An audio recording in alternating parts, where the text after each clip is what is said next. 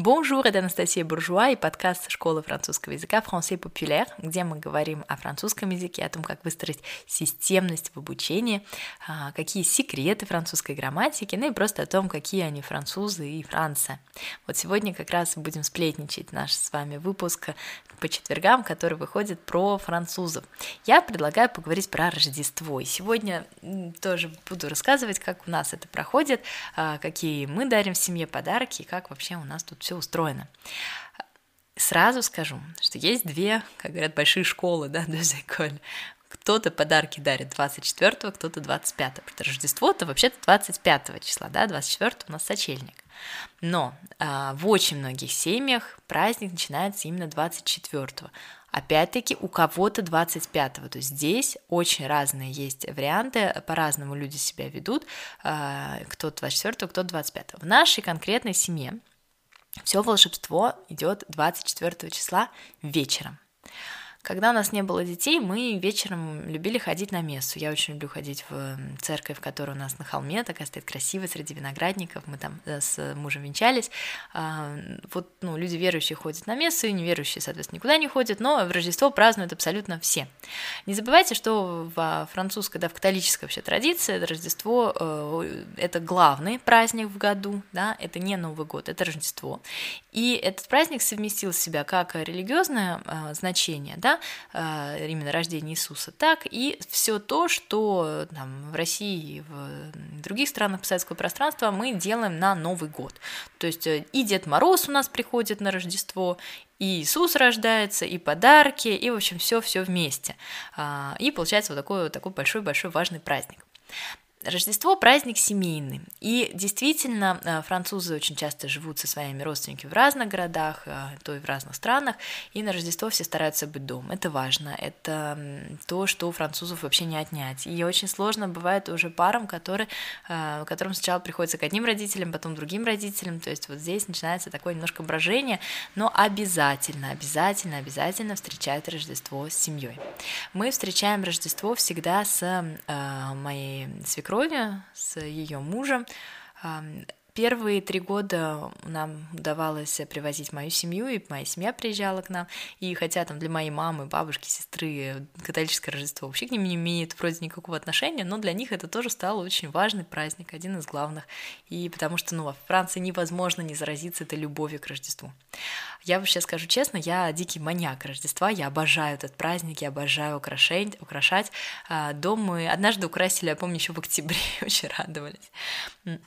Сейчас украшаем в конце ноября, у нас уже несколько недель все украшено, и, э, и снаружи, и внутри, и лестница у нас посвечена. Вот как-то мы прямо это все дело очень любим, хотя надо сказать, что э, когда мы с моим супругом встретились, он вообще не понял, зачем я привезла из Москвы елку, и, и, и зачем я пытаюсь тут по дому что-то хожу, еще деньги трачу, столько всего покупаю, зачем, зачем это все нужно.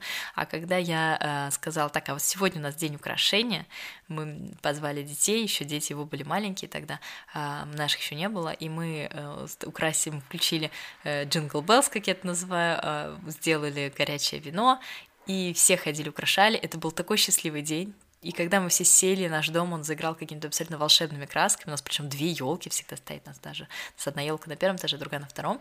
И э, тогда мой муж, он просто настолько был в восторге, и у нас эти украшения стоят, просто чтобы вы понимали, до марта месяца. В прошлом году я их снимала по-тихому с друзьями, мой супруг куда-то уехал, я говорю, так, срочно, срочно, пока его нет, надо снимать, он не даст их снять. Ему они очень-очень нравятся, он их заменяет на пасхальные украшения, то, что на Пасху я тоже украшаю дом, вот, значит, у нас до Пасхи стоит елка. А, но это я к тому, что действительно елку все украшают, украшают обычно, ну, если живая елка, естественно, ставят попозже, да, ее ставят там в начале декабря, а у нас, поскольку искусственное, мы ставим заранее. Я не, не очень люблю, честно говоря, живые елки, ну, по причине животных, э, на самом деле. Да, вот изначально у меня просто из-за этого, из-за того, что кот иголки хотел есть, ну и как-то так уж и привыкли. Что дальше происходит, да, то есть когда все украсили, когда украсили город, да, а, вот 24 числа многие кладут подарки уже вечером под елку и начинается вот эта церемония вручения подарков. Я сейчас опять-таки расскажу, давайте, как у нас в семье, у всех в семьях по-разному, вот в моей французской семье сложилась такая традиция, что 24-го а, после мессы, ну сейчас мы на мессу с детей уже не ходим, немножко получается все это сложно организовать, мы все, у нас, значит, начинается аперо, да, аперитив, и э, мы начинаем открывать подарки. По традиции самый маленький идет к елке, берет подарок, читает, что там написано, и дает его человеку. Ну, например, представим там, что это а, не знаю, там маленькая Коко идет, открывает, видит подарок, там на нем написано Себастьян, и дает его, значит, Себастьяну. Себастьян его открывает, все смотрят, как он его открывает, он там благодарит, не знаю, Деда Мороза, ну, сейчас уже детям будем говорить, что Деда Мороза, а так-то, конечно, мы понимаем от кого, а, и идет открывать в свою очередь подарок, и а, там, ну, дает его тому человеку, чье имя на коробке. Вот, получается, что там все постоянно ходят и все открывают. Вообще, надо сказать, что у нас получается всегда очень много подарков по той причине, что у нас несколько семей празднуют, и каждая семья дарит подарок э, каждому. Получается, что вот у человека по несколько подарков. И это приводит мою свекровь в какой-то дикий ужас. Почему-то ее очень смущает, что у нас э, пол гостиной завалено коробками. А, а я говорю, ну это же, такое, это же так здорово, такое счастье, что есть такая возможность их дарить. Но э, она считает, что это не экологично, и, в общем, не можем мы пока сойтись на этом. Все время у нас какие-то проблемы с подарками ну, в смысле, какие-то дискуссии на эту тему, но, слава богу, мы здесь с мужем придерживаемся одного мнения. И, в общем-то, любим баловать себя, детей и своих близких. А, вообще подарки, какие есть подарки, я уже делала как-то выпуск про подарки. Ну, есть э, какая-то статистика, что французы в среднем тратят на подарки порядка 350 евро на всех. А, ну, зависит, конечно, от семей, да, это такая средняя цифра, а, что вообще дарят. Вот, например, в этом году э, я подарю своему супругу кофемашину, он меня просил. Ну, тут связано еще и с кухней, да, мы переделываем кухню. Я ему также купила несколько книг и э, еженедельник, ежедневник, не знаю, как это, в общем, короче, какую-то модную аженда, ну, как дополнительные подарки, потому что он про них не знает, про кофемашину знает. А мне хотелось предложить ему чего-то еще, вот до кучи, какое-то такое сюрпризное.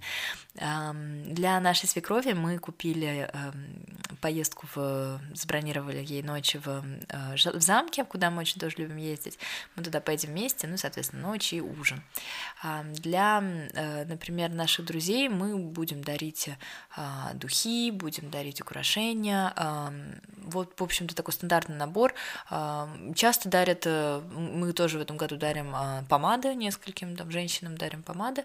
Мы дарили раньше платки, тоже очень хороший всегда был подарок, очень заходило.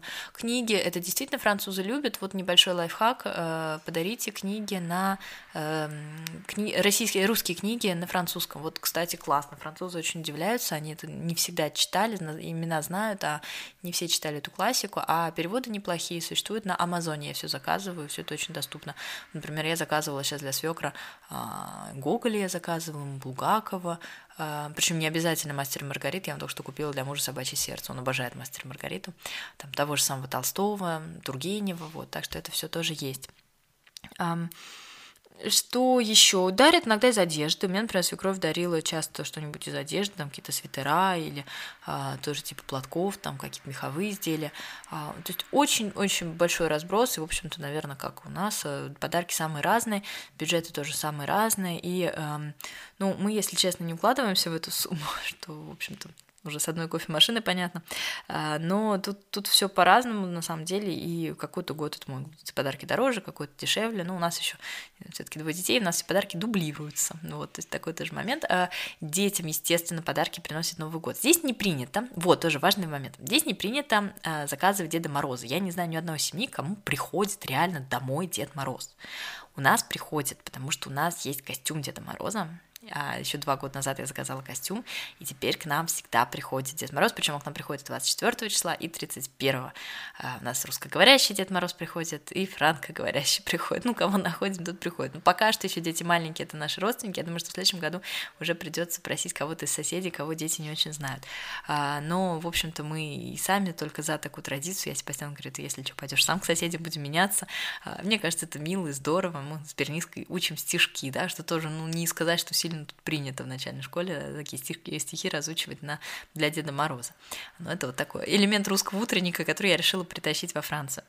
А, в целом, э, вернемся давайте к кухне, что, что едят очень часто, действительно едят индейку на Рождество. Смотрите, есть э, понятие рождественского ужина 24 числа и э, рождественского обеда 25 числа. А, как правило, делают и то, и то, но главное, в принципе, считается все-таки, наверное, обед 25 числа. А, мы раньше делали два, соответственно, крупных обеда, и потом перестали, потому что ну, настолько долго распаковываешь эти подарки, что уже наедаешься всеми этими аперитивами. И мы делаем 24-го плато de fruits mer, а, то есть э, как они, морепродукты, всякие там устрицы, креветки э, и прочее. А 25-го а уже делаем полноценный обед там с индейками, или не обязательно с индейкой. Кстати, индейку никогда мы не делали, вот как ни странно. Сейчас поймала себя на мысли, что у нас часто какая-то птица, там цесарки, еще кто-то, э, петухи, но вот э, индейки чего-то не было. Ну, может быть, еще будем. Ну и на десерт, конечно же, традиционный бюш де Нуэль. Бюш де Нуэль – это рождественская полена, а, пирог в форме, не пирог, простите, торт в форме полена. Он может быть фруктовый, традиционно он, конечно, шоколадный, но он может быть э, какой угодно. Вот, вот так вот у нас проходит Рождество. То есть еще раз скажу, что это очень семейный праздник, а действительно праздник с друзьями это уже 31 число, это вот э, Новый год, здесь уже все уезжают э, кто куда, какие-то большие тусовки, это как раз 31 числа. А с семьей 24 и все приезжают, это действительно очень важно. Мне нравится, что во Франции сохраняется вот это а, уважение к семье и вот эта традиция встречать все с семьей. А, вот, рассказала, как у нас, поделитесь, как у вас, какие вы подарки приготовили своим близким. Мне будет очень интересно, и услышимся с вами уже в следующем сезоне наших подкастов. Наш подкаст уходит на каникулы до начала января, и уже в январе пройдемся с новыми идеями. А, всем отличных праздников! Bonne fête de fin d'année, хотя я больше все-таки люблю говорить Joyeux Noël, и до встречи в новом году!